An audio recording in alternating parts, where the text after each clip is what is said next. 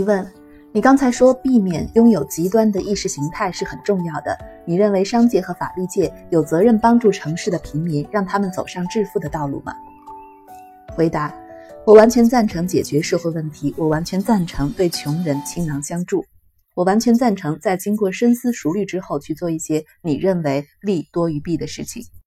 我反对的是非常自信、非常有把握的认为你的干预必定是利大于弊，因为你要对付的是一个非常复杂的系统，在这个系统里面，每件事情相互牵连、相互影响。提问：那么你的意思就是要确定你做的事情利大于弊喽？回答：你没有办法确定，这就是我的看法。但从另外一方面来说，我最近确实推翻了两组工程师提出的方案。我怎么会有足够的自信，在一个如此复杂的领域做出这样的解读呢？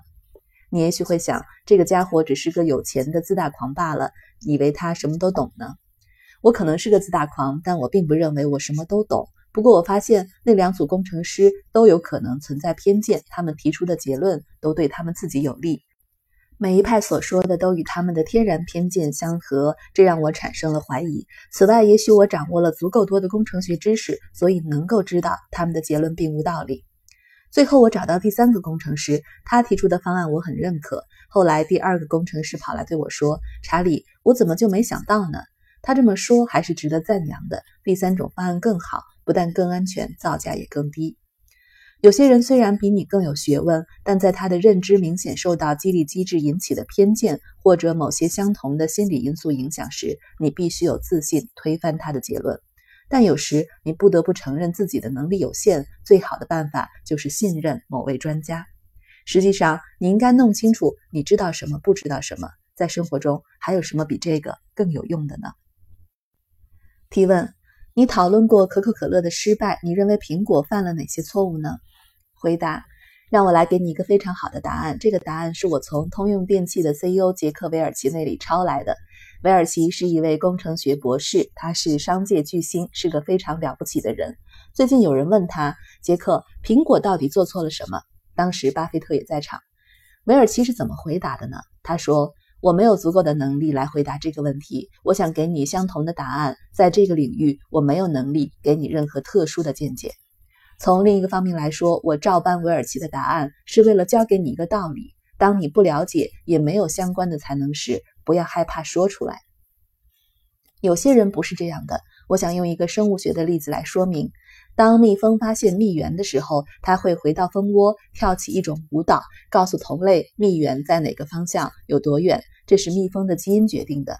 四五十年前，有个聪明的科学家把蜜源放得很高，蜜蜂从来没有遇到过这种情况，所以蜜蜂发现了蜜源，回到蜂窝，但它的基因里没有编排好表达蜜源太高的舞蹈。他是怎么做的呢？如果他是韦尔奇，他就会坐下来，但实际上他跳起了一种不知所谓的舞蹈。许多人就像那只蜜蜂，他们试图以那种方式回答问题，是一种巨大的错误。没有人期望你什么都懂。有些人总是很自信地回答他们其实并不了解的问题。我不喜欢跟这种人在一起。在我看来，他们就像那只乱跳舞的蜜蜂，只会把整个蜂窝搞得乱哄哄的。提问：你曾经在律师事务所干过，请问当时你是如何利用这些模型的？效果怎么样？现在的律师事务所好像并不采用这些模型。回答。他们也采用这些模型，但跟学术界的情况相同，律师事务所也有一些不正当的激励机制。实际上，从某些方面来说，律师事务所的情况更加糟糕。我来说说律师业的另外一个模型。我很小的时候，父亲是个律师，他有个好朋友叫做格兰特·麦克费登，奥马哈的福特汽车经销商。这人呢，也是父亲的客户。麦克菲登先生非常了不起，他是个白手起家的爱尔兰人。他小时候经常挨父亲的毒打，于是从农场逃出来，自己开创了一片天地。他是个聪明人，极其正直，极其有魅力，反正是个非常非常了不起的人。我父亲有另外一个客户，跟他正好相反，那个人是个吹牛大王，自视极高，处事不公，夸夸其谈，难以相处。当时我大概只有十四岁，我问。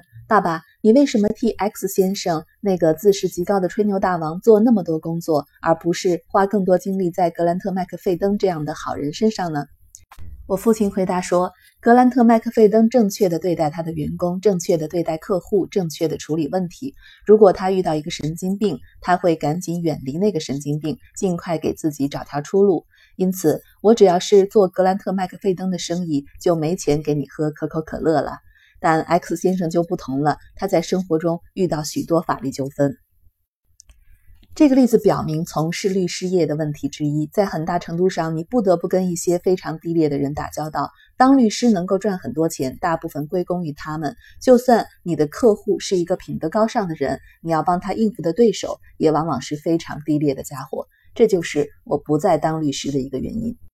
另外一个原因是我的私欲，但也是因贪欲带来的成功，我才能够容易去做一个值得尊敬和理性的人。就像本杰明·富兰克林所说的：“空袋子很难竖起来。”我认为，当我问起那两位客户时，我父亲的回答方式是非常正确的。他教给我一个道理，什么道理呢？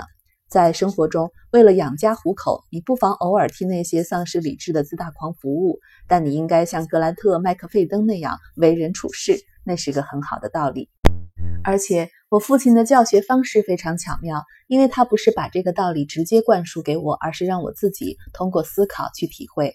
我必须自己动脑筋，才能明白我应该学习格兰特·麦克费登。他认为，如果这个道理是我自己摸索出来的，我会记得更牢。确实是这样的，我到今天还牢牢记得住，尽管已经过去几十年了。这是一个非常巧妙的教育方式。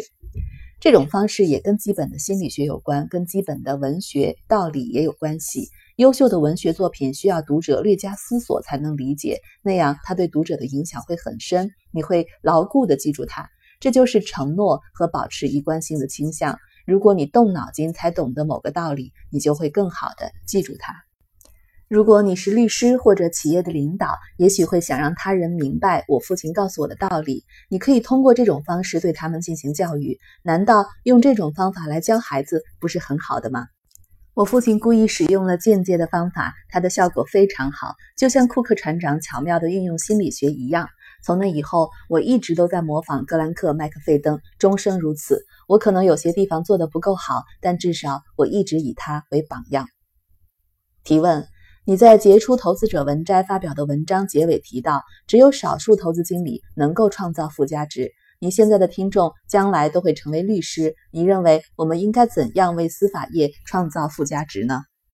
回答：只要能成为正确思考的人，你们就可以创造附加值。只要很好的掌握正确的思考方式，就能够见义勇为、当仁不让，你们就能够创造很大的附加值。只要能够防止或者阻止某些足以毁掉你们的事务所、客户或者你在乎的某些东西的蠢事，你们就能创造很大的附加值。你们可以使用一些有效的妙招，例如我的老同学斯卡登阿普斯律师事务所的乔伊费洛姆是个十分成功的律师，原因就在于他非常善于利用一些精妙的比喻来有效地传达他的观点。如果你们想为客户服务，或者想要说服别人，用点幽默的比喻是非常有帮助的。幽默是一种非常了不起的本事。你们可以说，乔伊·弗洛姆的本领是天生的，但是他经常磨练这种天赋。你们或多或少都拥有这种天赋，你们也可以磨练它。有时候你们会遇到一些不能做的事，比如，假设你有个客户非常想要逃税，他要是不逃税，就会觉得浑身不舒服。如果他认为有些漏洞可以钻，但是他没有钻，他每天早上就会连胡子都刮不干净。有些人就是这样的，他们就是最不愿意安分守矩。你们可以用两种方法来解决这个问题：A，你们可以说“老子不给他干了”，然后撒手不管；或者 B，你们可以说“哎呀，生活所迫，我必须为他工作呀，我只是替他作假，不代表我自己作假，所以我还是做吧。”如果发现他真的想要做一些非常愚蠢的事情，你们这么对他说可是没有用的。你这么不对，我的道德比你高尚多了，那会得罪他。你们是年轻人，他年纪比较大，因此他不会被你们说服，而是会做出这样的反应。你以为你是谁？凭什么给整个世界设立道德标准？这个时候，你们可以这样对他说：“你做这件事情不可能不让你的手下知道，所以呢？”你这么做很容易遭到敲诈勒索，这是在拿你的声誉冒险，拿你的家人和金钱冒险。这样做可能会有效，而且你们对他说的是实话。如果必须使用这样的方法才能让人们做正确的事情，你愿意在这种地方工作吗？我想答案是否定的。但如果你们只能在这种地方待下去，从他的利益出发去说服他，很可能比从其他方面出发去说服他更有效。这也是一种有着极深的生物学根源的强大心理学原则。我亲眼看到这种心理学原则是如何使所罗门倒掉的。所罗门的法律顾问知道 CEO 古特弗伦德应该尽快将所罗门公司的违法交易统统告诉联邦政府部门。古特弗伦德并没有参与那些不法交易，并不是主犯。总顾问要求古特弗伦德这么做。实际上，他对古特弗伦德说：“虽然法律可能不要求你这么做，但那是正确的。你真的应该说出来。”但是这样说没有用，这个任务很容易就被推掉，因为它令人不愉快。那正是古特弗伦德的选择，他把它推掉了。除了 CEO，总顾问在所罗门公司并没有什么靠山。如果 CEO 下台，总顾问也会跟着下台。因此，他的整个职业生涯岌岌可危。所以，为了拯救他的职业生涯，他需要说服这位拖拉的 CEO 赶快去做正确的事情。这件任务，简单的小孩子都能完成。总顾问只要这样对他的老板说：“约翰，再这样下去，你的生活就毁了，你会身败名裂的。”这么说就可以了。没有 CEO 愿意自毁前途，声名扫地。这位所罗门的前总顾问为人聪明大度，他的想法也是正确的。然而最后他丢了工作，因为他没有应用一点基本的心理学知识。他并不知道，在大多数情况下，要说服一个人从这个人的利益出发是最有效的。但是，就算遇到相同的情况，你们应该不会得到相同的糟糕结果。只要记住古特弗伦德和他的总顾问的下场就好了。如果你们多用心理学，正确的道理是很容易掌握的。如果你们掌握了，在遇到其他人无法解决的关键问题时，你们就能够表现得游刃有余。只要你们变得明智、勤奋、公正，而且特别擅长说服别人去做正确的事，你们就能够创造附加值。提问：你能谈谈诉讼的威胁、股东的官司等等和一般法律的复杂性如何影响到大企业的决策吗？回答：是的，每个大企业都为法律成本叫苦，为规章制度之多叫苦，为公司事务的复杂性叫苦，为控方律师，尤其是集体诉讼的控方律师叫苦。所以，你完全可以把一家公司的叫苦单照搬给另外一家公司，一个字都不用改。但对于律师事务所来说，让他们叫苦的这些情况实在是好消息。多年以来，大型律师事务所的业务一直处于上升通道，他们根本忙不过来，就像大瘟疫中的收尸人。当然，如果在瘟疫期间，收尸人一边手舞足蹈，一边拉小提琴，那会显得非常怪异。所以，律师事务所的合伙人都会说：“哎呀，真叫人悲伤！这么多复杂的问题，这么多的官司，这么多的司法不公。”但说真的，他们多少有点精神分裂，才会抱怨这种情况，因为这实际上对他们非常有利。最近，加利福尼亚州出现了一些有趣的事：部分辩方律师想让公民投票否决某个议案，但是这么做有害于他们客户的利益，所以他们只能偷偷摸摸地进行游说，免得被他们的客户发现。他们这么做的原因是，那个法案使得控方律师更难提出诉讼。如果你是辩方律师，靠的就是和这些极端的分子斗智斗勇，以此来为孩子交学费。那个法案无异于将他们的饭碗打破。所以，身为成年人，他们只能做出这种成年人的选择。所以，大公司适应了，他们遇到更多的官司，不得不设立规模更大的法务部门。他们为他们不喜欢的东西叫苦，但是他们适应了。提问。可是，在过去几十年里，这种法律的复杂性消耗了企业的大量资源，是不是？回答：是的。几乎所有的美国公司的诉讼费用和为了遵守各种规章制度而支出的费用，都比二十年前高出了一大截。确实，有些新的法规是很愚蠢的，但有些则是不可缺少的。这种情况将会一直延续下去，只不过轻重程度会有所不同。提问。是否有些企业由于担心失败或负法律责任而不太可能去投资那些风险较高的项目？你有看到或经历过企业决策上任何这种变化吗？回答：我曾经和朋友，不是沃伦，是另外的一个朋友一起碰到过这种情况。我们控股的一家子公司发明了一种更好的警察头盔，那是用凯夫拉尔之类的原料制成的。他们把这种头盔带来给我们看，要我们生产它。就意识形态而言，我们非常支持警察。我认为文明社会需要警察队伍，我们也赞成警察应该有更好的头盔用。然而，我们看了一下头盔，然后对那个发明它的人说：“虽然公司很有钱，可是我们造不起这种更好的头盔。现在呢，我们考虑到各种风险因素，不能生产，但是希望有人愿意生产。所以呢，我们不会漫天要价去找别人生产它吧？技术卖给能生产它的人，我们自己是不生产的。因此，我们并没有试图阻止警察获得这种新头盔，但我们决定自己不要制造头盔。”这是因为考虑到文明社会的发展方式，有些行业的情况是这样的：如果你是该行业最有钱的人，那么它会是一个糟糕的行业。比如说，在高中的橄榄球比赛中，难免会有球员因为头部受伤而导致半身麻痹或者四肢麻痹。除了那家最有钱的头盔制造商，伤者还能找到更好的起诉对象吗？每个人都为伤者感到遗憾，都觉得那些伤病非常严重，所以制造商输掉官司的概率很大。我认为，在我们这样的文明社会，富裕的大公司生产橄榄球头盔是不明智的行为。也许是法律不应该让那些起诉头盔制造商的人轻易胜诉。我认识两个医生，他们的婚姻都很美满。后来，医疗责任险的保费升得太高，他们就都离婚了，把绝大部分的财产转移到他们妻子名下。他们继续执业，只是没有投保医疗责任险而已。他们对文明的制度不满，他们还需要适应。他们信任他们的妻子，所以就出现了上述的情况。自那之后，他们再也没有为医疗责任投保。人们能够适应不断变化的司法气候，他们有各自的办法。从前是这样，将来也会是这样。我个人最讨厌的是那些让欺诈变得容易的制度。加利福尼亚州那些脊椎按摩师的收入，也许有一大半是纯粹通过欺骗得来的。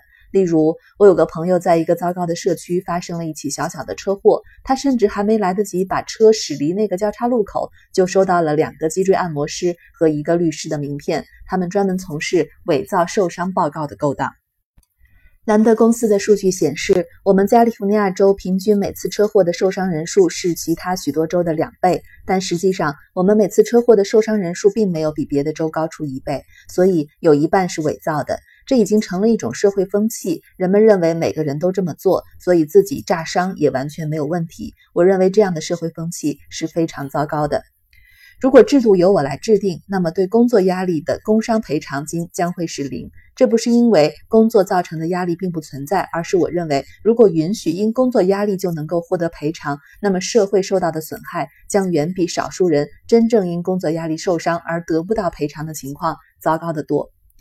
我喜欢海军的制度。如果你是海军的船长，接连工作了二十四小时，需要去睡觉，所以在恶劣的环境中把船交给非常有能力的大副，而他把船弄搁浅了，显然不是你的错。我们不会把你送到军事法庭，但是你的海军生涯就结束了。你们也许会说，那太严厉了。法学院可不是这样的，那不是合法的诉讼程序。是的，海军的模式比法学院的模式好多了。海军的模式确实能够使人们在环境恶劣的时候全神贯注，因为他们知道如果出事绝对不会获得原谅。拿破仑说，他喜欢更幸运的将领，他不会支持败军之将。同样的，海军喜欢更幸运的船长。不管你的船是因为什么原因搁浅的，反正你的生涯结束了，没有人对你的错误感兴趣，那就是海军的规则。从方方面面来说，这对所有人都好。我喜欢这样的规则。我认为，如果有几条这种不追究过错原因的规则，我们的文明社会将会变得更好。但这种提议很容易在法学院引起争议，那是不合理的诉讼程序。你们没有真正的追求正义。我赞成海军的规定，那就是在追求正义，追求让更少船只触礁的正义。考虑到这些规则带来的好处，我不会在乎有位船长受到不公平的对待。毕竟那又不是把他送到军事法庭，他只需要另外找份工作而已。他从前缴纳的养老金依然归他所有，诸如此类的。所以那对他来说也不会是世界末日。我喜欢这样的规则，可惜像我这样的人不多。